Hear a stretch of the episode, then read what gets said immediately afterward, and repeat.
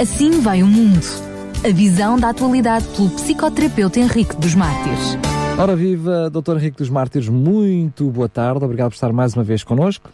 Muito obrigado, boa tarde e boa tarde também para todos os ouvintes.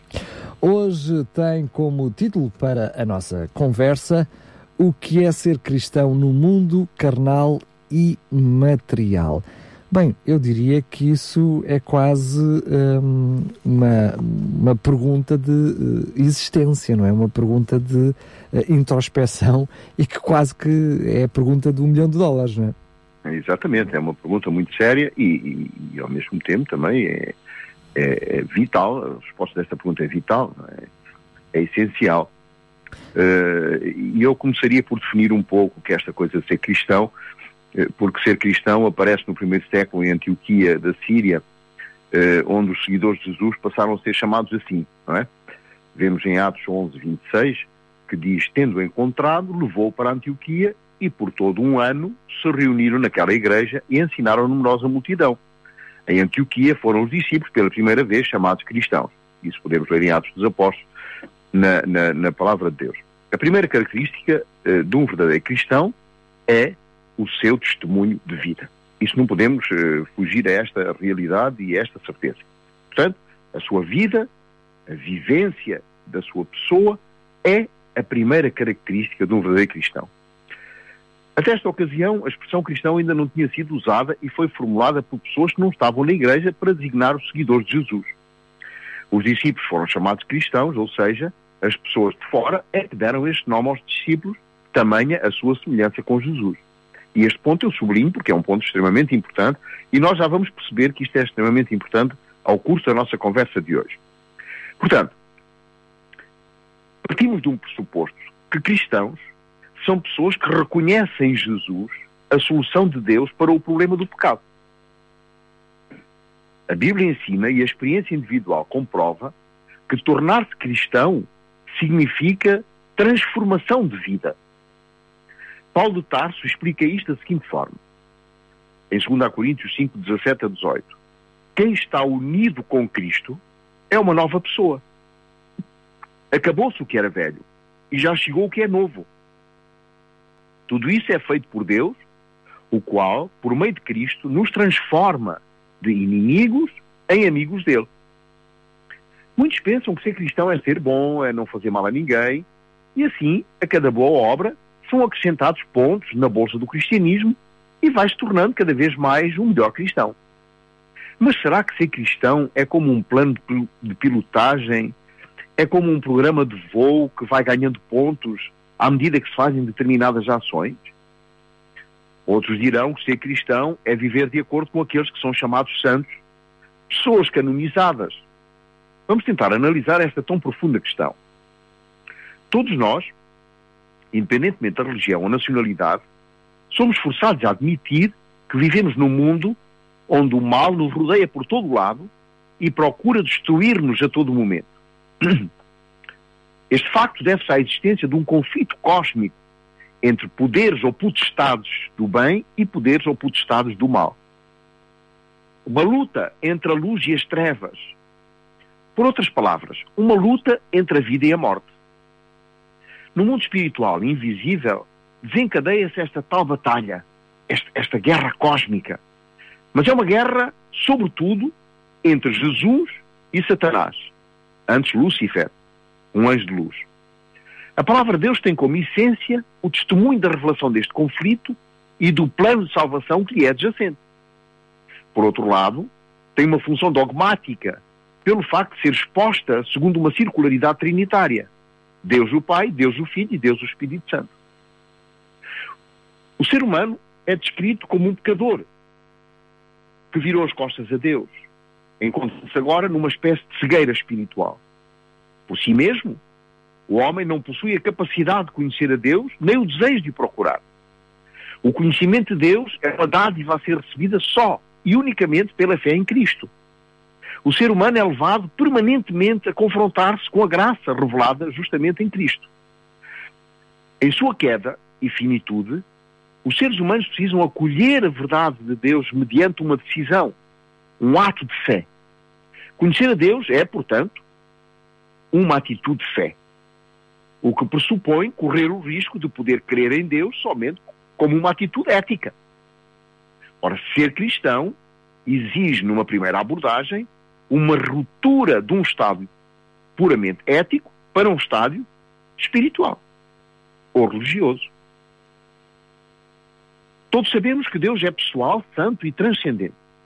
Os seres humanos, por outro lado, são finitos, pecadores e dependentes.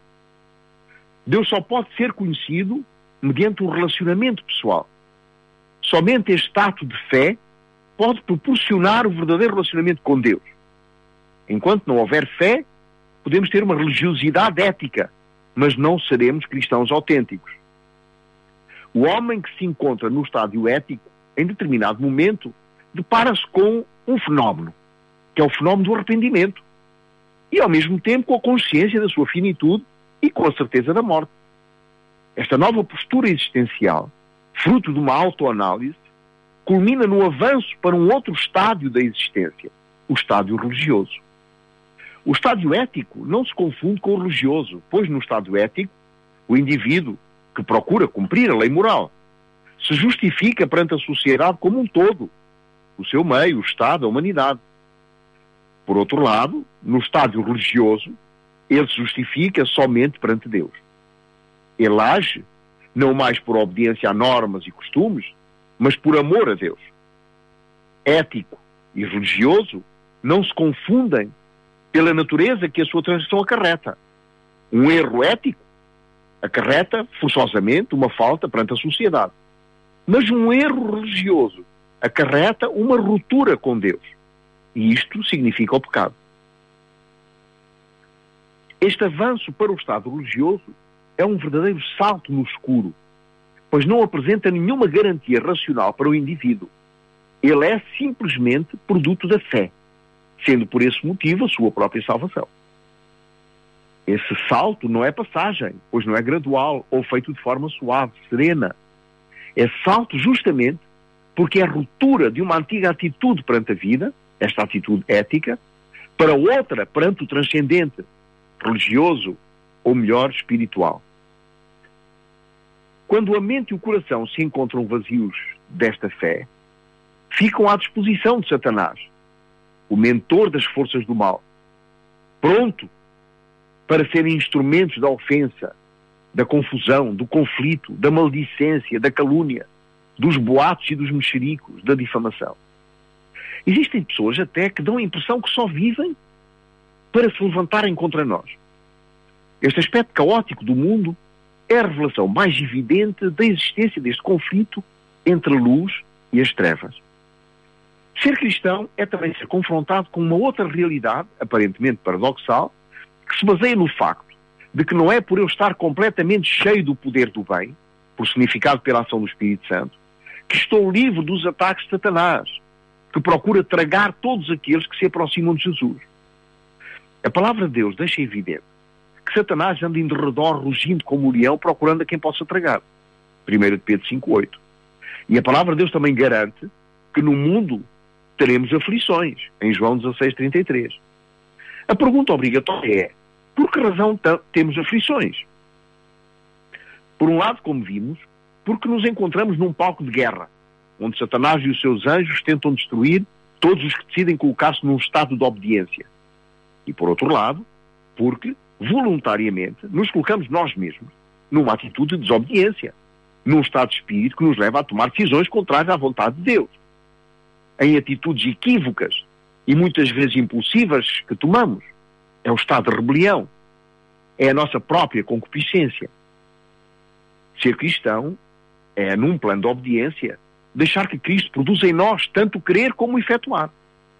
Só quando Cristo reina na mente e no coração, só quando nos deixamos governar pela sua influência, ou seja, quando abrimos a porta do coração para que a ação do Espírito Santo possa produzir frutos e nos deixamos conduzir a Cristo, podemos afirmar que somos cristãos.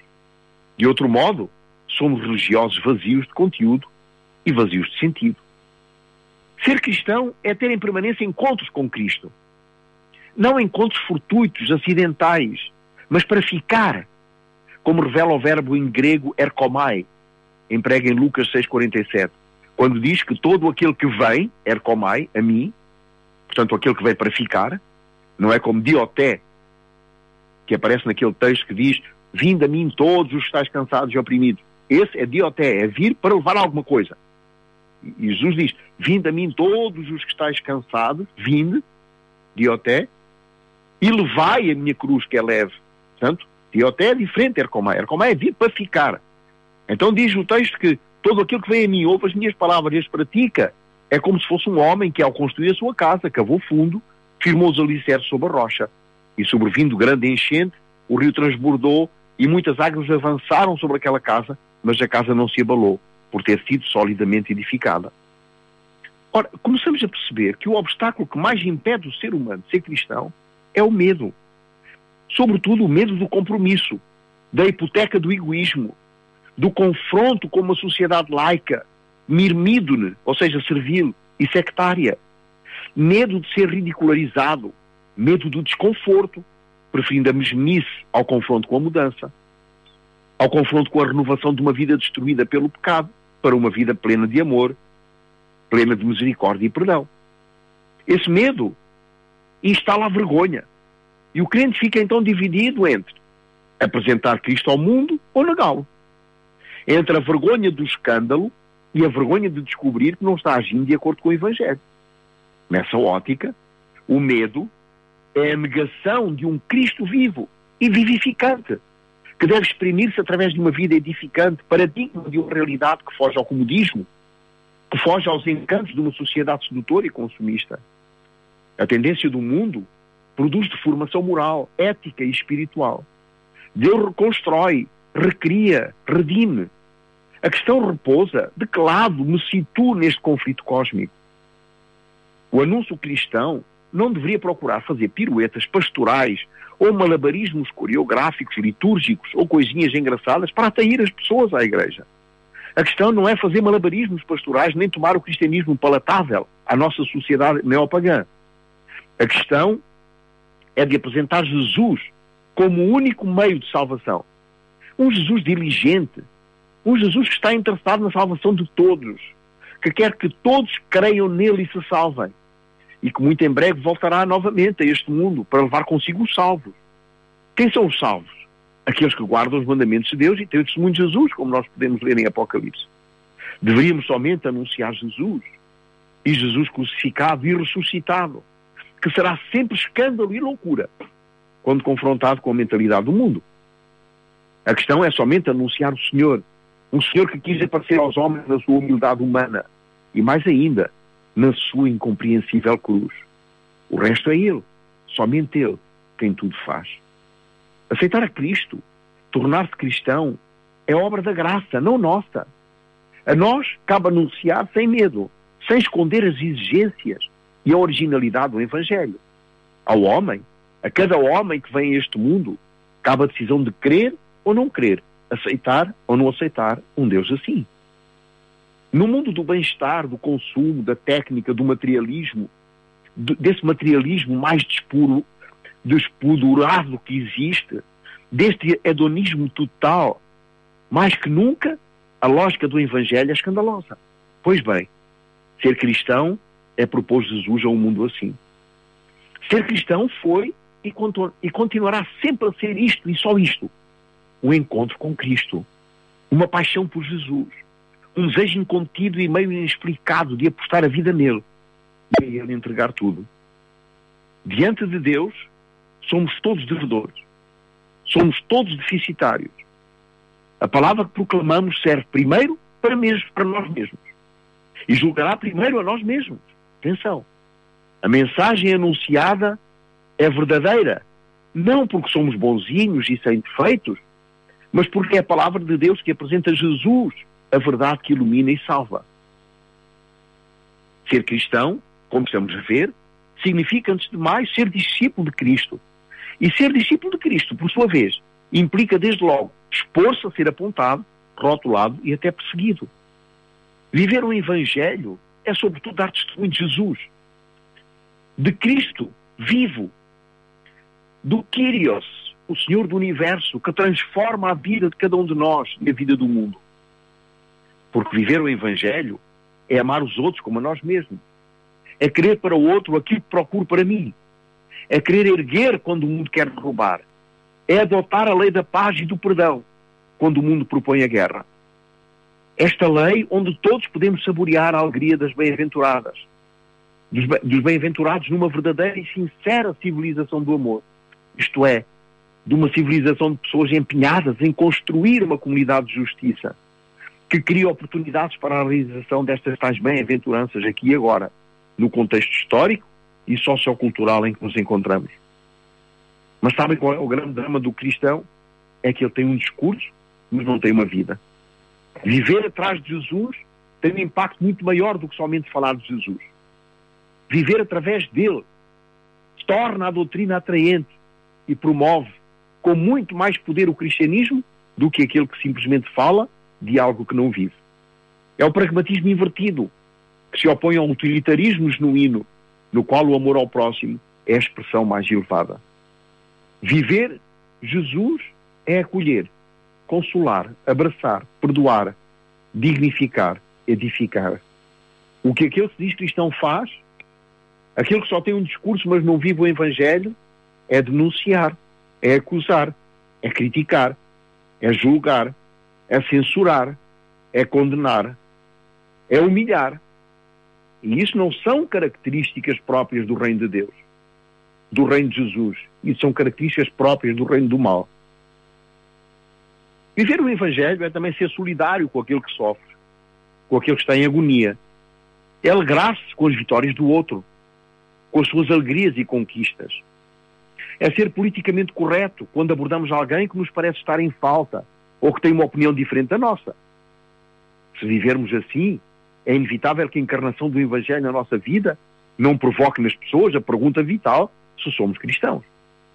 Falar de Jesus e tratar as pessoas com indiferença, desinteresse e desapego não só é absurdo, como é contrário ao Espírito de Cristo. Ser cristão é ter um trato fino, é viver o Evangelho com paixão, com fervor. É fazer os outros sentirem-se importantes, sentirem que merecem ser amados, sentirem que merecem a nossa atenção, que merecem a nossa amizade, sem nada em troca, sem nenhuma contrapartida, que merecem a nossa fidelidade, mesmo que continuem a ser infiéis. O crente que só fala de Jesus, mas não o vive no seu relacionamento, quer ganhar prestígio, quer posições sociais dentro da igreja, quer discursar e ganhar fama, quer ser visto pelos outros. Fica preocupado quando não é aclamado. Tem um discurso ofensivo, hostil, nocivo, sem misericórdia, sem empatia. Utiliza um discurso politicamente incorreto. Para ele, tudo é uma conquista, não uma relação. Um crente que acha em Cristo já caiu no alçapão de uma inútil chatice. É alguém treinado para ser insuportável. O seu discurso discordante é poeira para os olhos e lixo para os ouvidos. Não consegue viver o momento presente sem se sentir o centro do universo, sendo os outros meras figuras cênicas, as quais só existem para o aplaudir. Se o seu discurso não for elogiado, enaltecido, ovacionado, fica deprimido, desalentado e infeliz. É um cristão ressentido, enfraquecido pelo seu próprio embuste, reduzido a uma expressão aviltante, apanhado e preso no seu próprio ardil. O mais grave com esta casta de ditos cristãos é que se julgam mais iluminados que os outros, de tal forma que são mesmo capazes de julgar quem é o melhor ou pior cristão da igreja, julgar quem é o trigo e o joio. Ouvem os discursos e os sermões não para aprender, mas para encontrar uma falha, um ponto de controvérsia. E vivem um cristianismo psicótico, onde as suas ilusões e delírios místicos são considerados vividos como um facto real. Só ele é que sabe tudo e sente-se suficientemente competente para designar, por exemplo, o melhor pregador do momento ou o pior crente da sua igreja.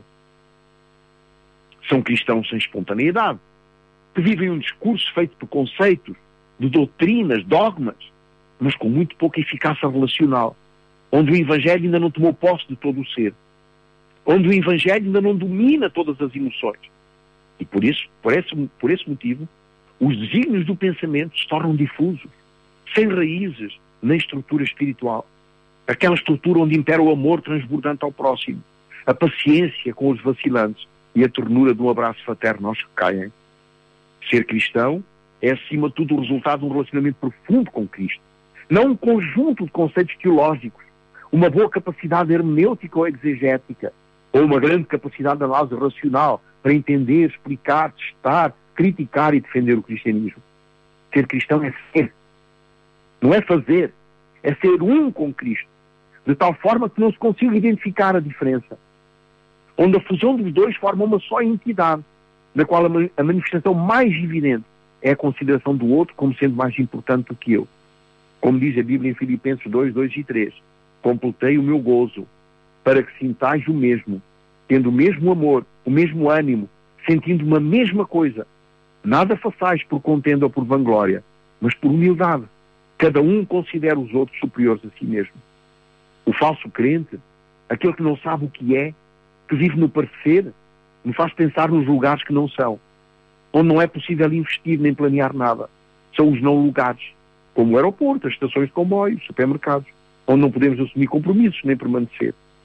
São crentes que não conseguem errar, que desprezam a sã confrontação, que desconsideram os que não concordam com eles, que castigam e condenam, mesmo não havendo dolo, que repreendem quando deviam ajudar.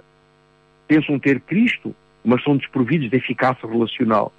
Porque, no fundo, só existem se o outro construir neles a figura de proa que eles querem representar. Se não forem exaltados ao valor que pensam ter, tornam-se indiferentes, frios, insensíveis, desdenhosos, acusadores e até muitas vezes agressivos.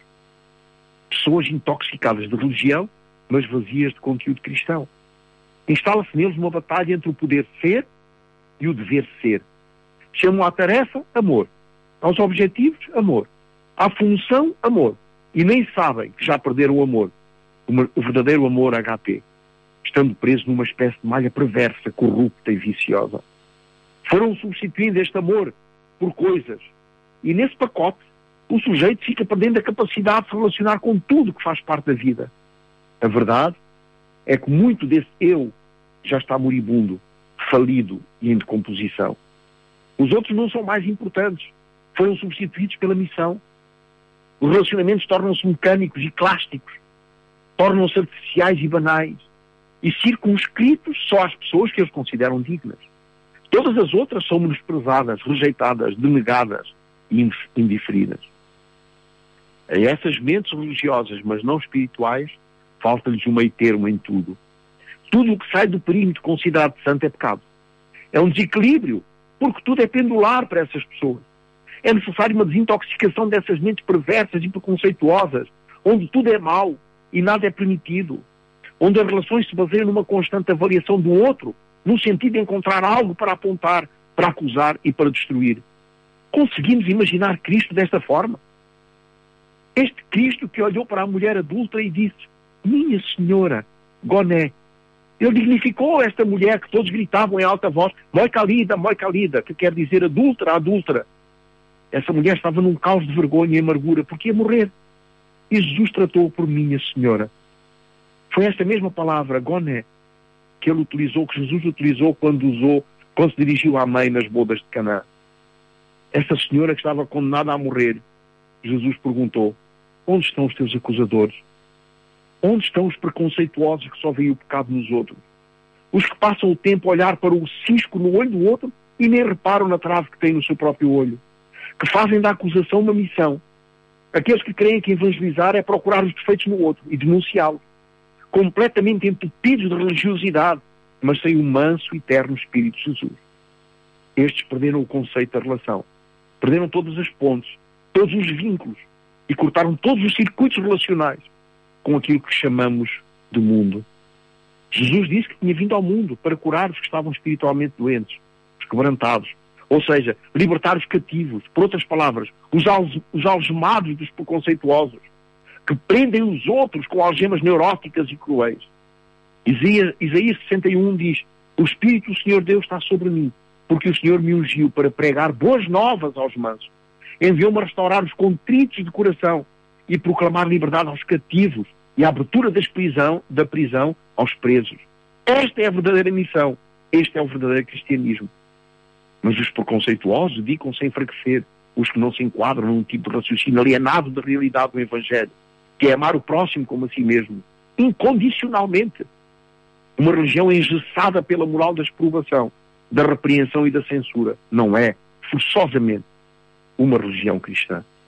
O verdadeiro cristianismo é consolar todos os tristes, a ordenar acerca dos tristes de Sião, que lhes dê glória em vez de cinza, óleo de gozo em vez de tristeza, vestes de louvor em vez de espírito angustiado, a fim de que se chamem árvores de justiça, plantações do Senhor, para que ele seja glorificado. Este é o verdadeiro cristão, é o reflexo de um coração habitado por Cristo. Todas as coisas me são lícitas, mas nem todas me convêm. Quais são as coisas que me convêm? São as que não servem para edificar, são as que não servem para levantar o caído, são aquelas que não servem para restaurar o que sofre, são aquelas que não convêm porque impedem de estar atento àquilo que precisa. Não edificam, não convêm. Ser cristão não é andar como Jesus andou, mas ser um com Cristo, que vivendo em nós produz todas as obras, ao ponto de que já não sou eu mais quem vive, mas é Cristo que vive em mim. E e através de mim produz os frutos de comportamentos e atitudes dignificadas e dignificantes. Até posso, com certo esforço, ser bonzinho, andar numa aparente santidade, fazer obras de caridade e sentir-me bem comigo mesmo, sem por, por isso ser um cristão. O ser humano é capaz de modular os seus comportamentos com um pouco de esforço. Eu aqui em casa sou uma, uma peste, na igreja sou bonzinho. Mas isso não é ser cristão. Quando fazemos tudo correto e olhamos para nós, a glória é para nós e não para Cristo. Sentimos bem conosco e ficamos orgulhosos de sermos tão bons. Quando é Cristo que faz as obras através de nós, a glória é para Ele. E esse é o é o princípio fundamental do Evangelho. Quando nos sentimos bem, porque somos bonzinhos, começamos a olhar para os outros que não são tão bons como nós, que não fazem nada para Jesus, que se vão perder e só nós nos vamos salvar. Esse é o drama de muitos que querem ser cristãos e não são, senão instrumentos de Satanás. Porque criam divisão entre as pessoas, criam conflitos e dissensões. Para terminar, gostava de ler 1 de João 2,15, que diz: Não ameis o mundo, nem o que no mundo há. Se alguém ama o mundo, o amor não está nele. O cosmos, que é o mundo, foi criado por Deus. Eu tenho a obrigação de o amar, cuidar dele e preservá-lo. Este mundo é o jardim do Pai que está no céu. Então, que mundo é esse que Deus diz que eu não devo amar? Quando se diz que Deus amou o mundo de tal maneira que deu o seu próprio filho unigênito. Isso vamos descobrir no próximo programa. Então quero dizer-lhe, Dr. Henrique dos Mártires, não sei se é para a satisfação ou a tristeza, mas sabe que eu uh, não é que fiquei mais esclarecido, mas fiquei mais preocupado. Porque realmente aprendemos todos que não devemos ser religiosos, naquilo que é o sentido que nos trouxe da religiosidade, mas para sermos verdadeiros cristãos. Mas por outro lado, quando nos apresenta aquilo que é ser um verdadeiro cristão, pelo menos eu ainda me vejo, infelizmente, a umas largas distâncias de conseguir ser esse cristão. Enfim, que Deus nos ajude no nosso, no nosso percurso. Sem dúvida. Um sem grande dúvida. abraço, doutor Henrique dos Mártires. Queria Muito só obrigado, que pudesse uh, deixar, já sei que terminou, portanto, precisamente a sua, a sua intervenção hoje, uh, deixando um lamiré para, para o programa o que vem, programa. mas concretamente o que é que nos vai falar? Ora, uh, concretamente vou, vou falar neste mundo meio homem, meio besta. Uh, portanto, é, é, é, a construção deste, deste, do ódio no mundo, meio, meio homem, meio besta. É esse o título. Muito bem, aqui ficou. Certamente já deixou a pulga atrás da, lei, atrás da orelha de muitos dos nossos ouvintes e também da minha. Um grande abraço, doutor Henrique dos Mártires, e até ao próximo programa. Até ao próximo programa. Muito obrigado. Assim vai o mundo. A visão da atualidade pelo psicoterapeuta Henrique dos Mártires.